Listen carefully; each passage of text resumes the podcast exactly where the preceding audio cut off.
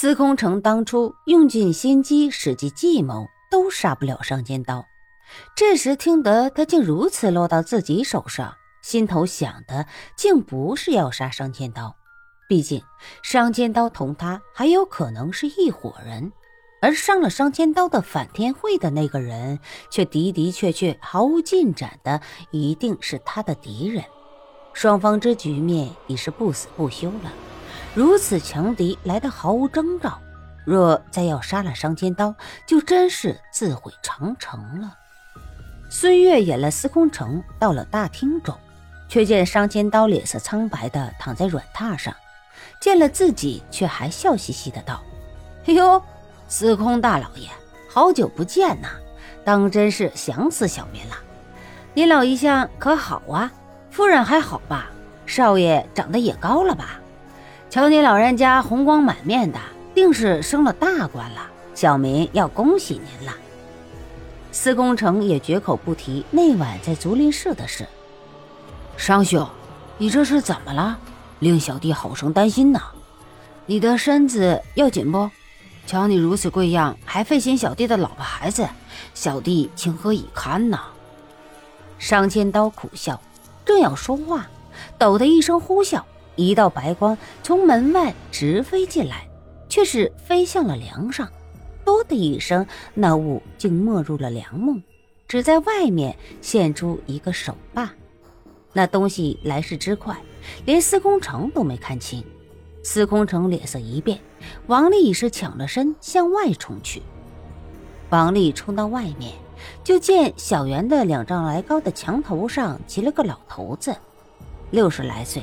将近七十的光景，头上半秃着，有发的地方已然斑白，耳朵大的要命，一口的黄牙正冲着他笑。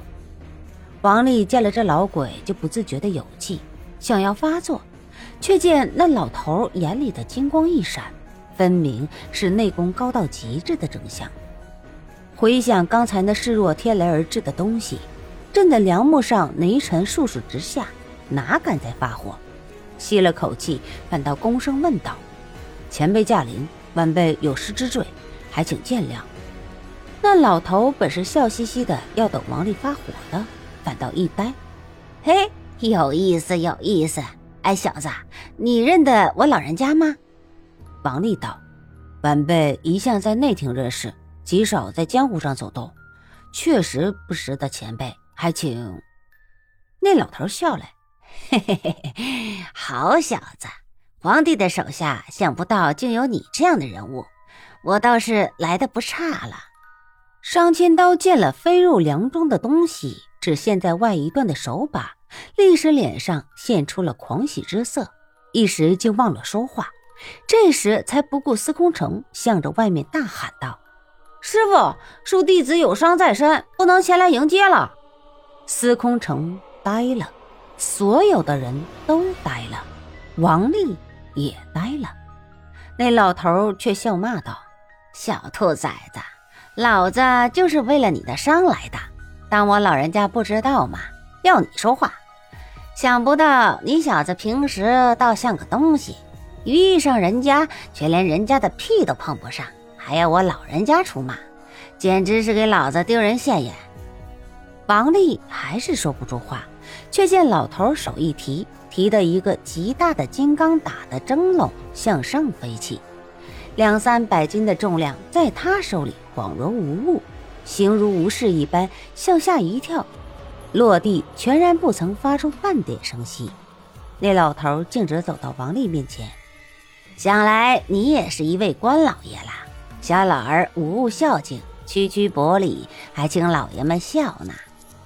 司空城已是迎了出来，前辈言重了，晚辈们不敢当。前辈如此称呼，折煞晚辈了，请前辈进去说话。说着话，弯下了身子，请客进门。王丽接了那金刚的蒸笼，入手就觉了那家伙比自己先前估想的还重得多了，怕不有四百来斤。他心下骇然。双手捧了，跟进门去时，脚下已是摇摇晃晃了。司空城瞧了，却不动声色。最后一个进门，口里还说道：“前辈厚赐，叫晚辈们如何敢当啊？上千刀睁得自己的眼不能再大，一脸的笑意，瞧着老头摇摇摆摆的走进来。老头摇头晃脑的道：“哦，你不说我还忘了，这东西要趁的就是鲜，早些打了开来吃了罢了。这可是件好东西，费了我老人家不少的心血。”上千刀问道：“你老人家来了，老三呢？”老头瞪了眼。找你的师伯，我的那草包老大去了。你小子怎的惹上反天会的那帮不要命的东西啦？王丽听了老头的话，伸手接得开来，里面升腾起一阵热气和香气。只听得“当”的一声，那缸的笼盖掉在了地上。